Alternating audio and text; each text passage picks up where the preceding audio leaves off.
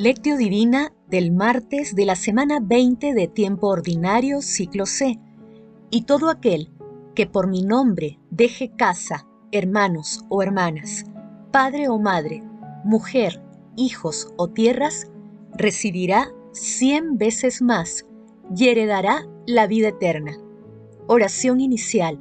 Santo Espíritu de Dios, amor del Padre y del Hijo, ilumínanos con tus dones para que podamos comprender los tesoros de la sabiduría que Jesús nos quiere revelar en este día. Otórganos la gracia para meditar los misterios de la palabra y revélanos sus más íntimos secretos. Madre Santísima, intercede ante la Santísima Trinidad por nuestra petición. Ave María Purísima, sin pecado concebida. Paso 1. Lectura. Lectura del Santo Evangelio según San Mateo capítulo 19 versículos del 23 al 30. En aquel tiempo Jesús dijo a sus discípulos, Les aseguro que difícilmente entrará un rico en el reino de los cielos. Lo repito, más fácil le es a un camello pasar por el ojo de una aguja que a un rico entrar en el reino de Dios. Al oírlo los discípulos quedaron muy sorprendidos y dijeron, Entonces, ¿quién puede salvarse? Jesús, mirándolos fijamente, les dijo, Para los hombres es imposible, pero para Dios todo es posible. Entonces Pedro le dijo, Mira, nosotros lo hemos dejado todo y te hemos seguido. ¿Qué nos va a tocar?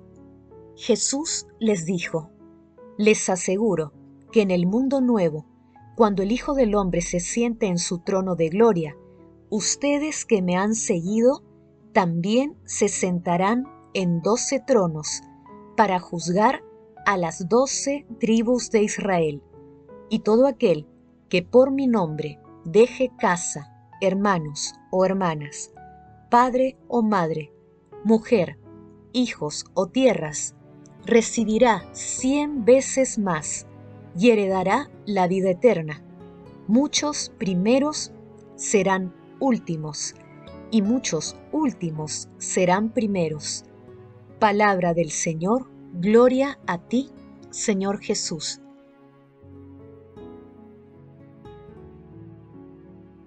¿Qué es eso de cien veces más?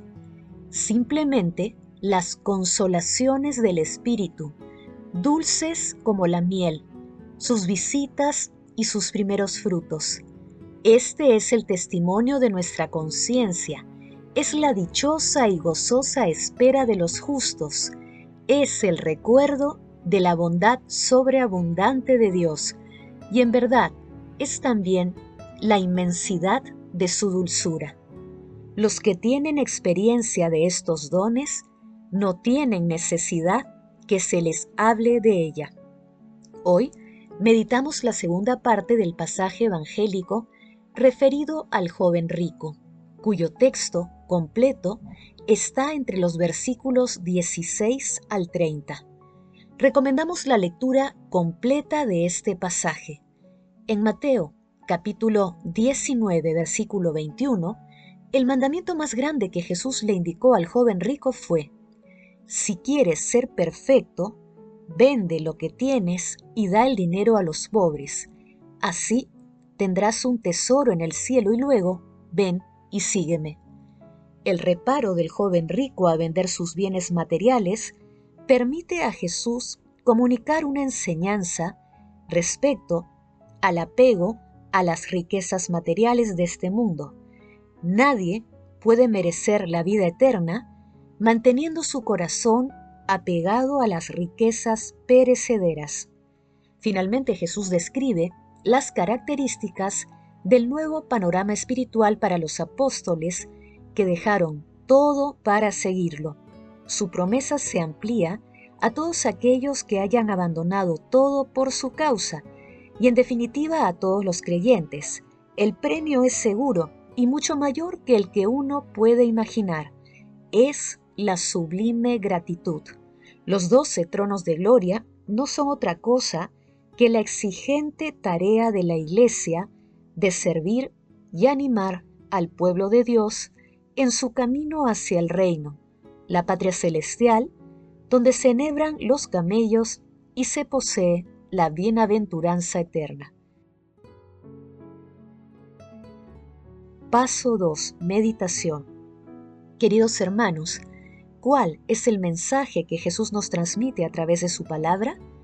El apego a los bienes materiales es un serio obstáculo para seguir a nuestro Señor Jesucristo, ya que va despertando la codicia y el egoísmo. Por ello, siempre debemos estar atentos a la forma como usamos los bienes materiales, si realizamos gastos superfluos y si tenemos desapego a ellos. Cuántas veces nuestro Señor Jesucristo pasa a nuestro lado y no lo advertimos porque la atención de nuestro corazón está en cosas pasajeras. Leamos juntos el mensaje que nos deja San Irineo de Lyon. Jesús no necesita nuestro servicio, sino que nos llama a su seguimiento para darnos la salvación, ya que seguir al Señor es tener parte en la salvación, como el que sigue la luz tiene parte en la luz. Cuando los hombres caminan en la luz, no son ellos los que iluminan la luz ni la hacen brillar, antes bien, son iluminados y resplandecientes gracias a ella. Dios concede sus beneficios a los que le sirven porque le sirven y a los que lo siguen porque le siguen, pero no recibe de ellos beneficio alguno, ya que Él es perfecto y no necesita nada. Si Dios solicita los servicios de los hombres, es para poder conceder sus beneficios de bondad y misericordia a los que perseveran en su servicio. Porque si Dios no necesita nada, el hombre sí necesita de la comunión con Dios. La gloria del hombre es que persevere en el servicio de Dios. Por esto, el Señor dijo a sus discípulos, ¿no me elegisteis vosotros a mí? Fui yo quien os elegí a vosotros, indicando así que, por haber seguido al Hijo de Dios, serían glorificados con él.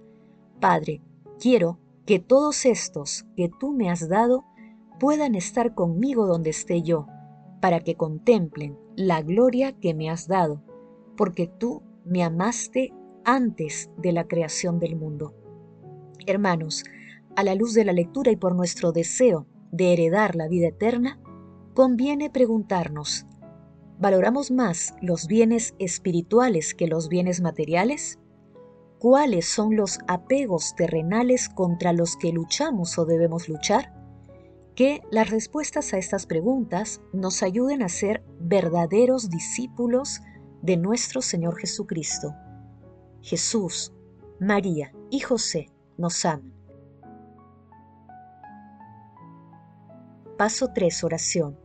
Padre eterno, Padre bueno, que has preparado bienes inefables para los que te aman, infunde tu amor en nuestros corazones para que te amemos por encima de todo y consigamos alcanzar tus promesas que superan todo deseo humano. Amado Jesús, otorga a los consagrados la fortaleza para que aún en medio de las dificultades sigan siendo fieles a su ministerio y continúan acercando más almas a tu sacratísimo corazón. Espíritu Santo, ilumina nuestros pensamientos y acciones para que estemos vigilantes ante cualquier tendencia materialista. Amado Jesús, acudimos a ti para implorar tu misericordia, para que todas las almas del purgatorio hereden ya la vida eterna. Te suplicamos por ellos, amado Jesús Madre Santísima, Madre de la Divina Gracia, intercede por nuestras peticiones ante la Santísima Trinidad. Amén.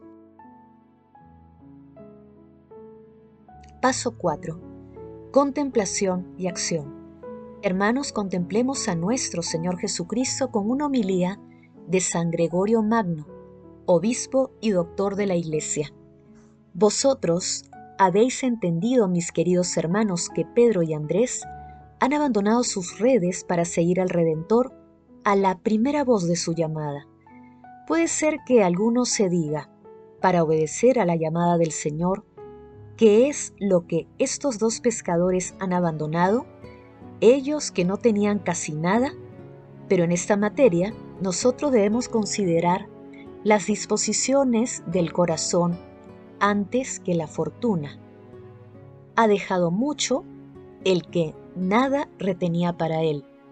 Ha dejado mucho el que ha abandonado todo, lo mismo si es poca cosa. Nosotros que poseemos lo conservamos con pasión y esto que no tenemos lo perseguimos nosotros con el deseo. Sí, Pedro y Andrés han dejado mucho, puesto que el uno y el otro han abandonado el deseo de poseer, ellos han abandonado mucho puesto que han renunciado a sus bienes y también han renunciado a sus codicias. Siguiendo al Señor, ellos han renunciado a todo lo que habrían podido desear si no le hubieran seguido. Queridos hermanos, hagamos el propósito de anunciar a nuestro Señor Jesucristo a través de un uso sobrio de los bienes materiales y mediante la realización de obras de misericordia en favor de las personas más necesitadas material y espiritualmente. El amor todo lo puede. Amemos que el amor glorifica a Dios. Oración final.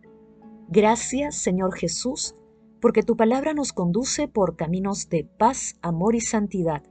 Espíritu Santo, ilumínanos para que la palabra penetre a lo más profundo de nuestras almas y se convierta en acción. Dios glorioso, escucha nuestra oración. Bendito seas por los siglos de los siglos. Madre Santísima, intercede ante la Santísima Trinidad por nuestra petición. Amén.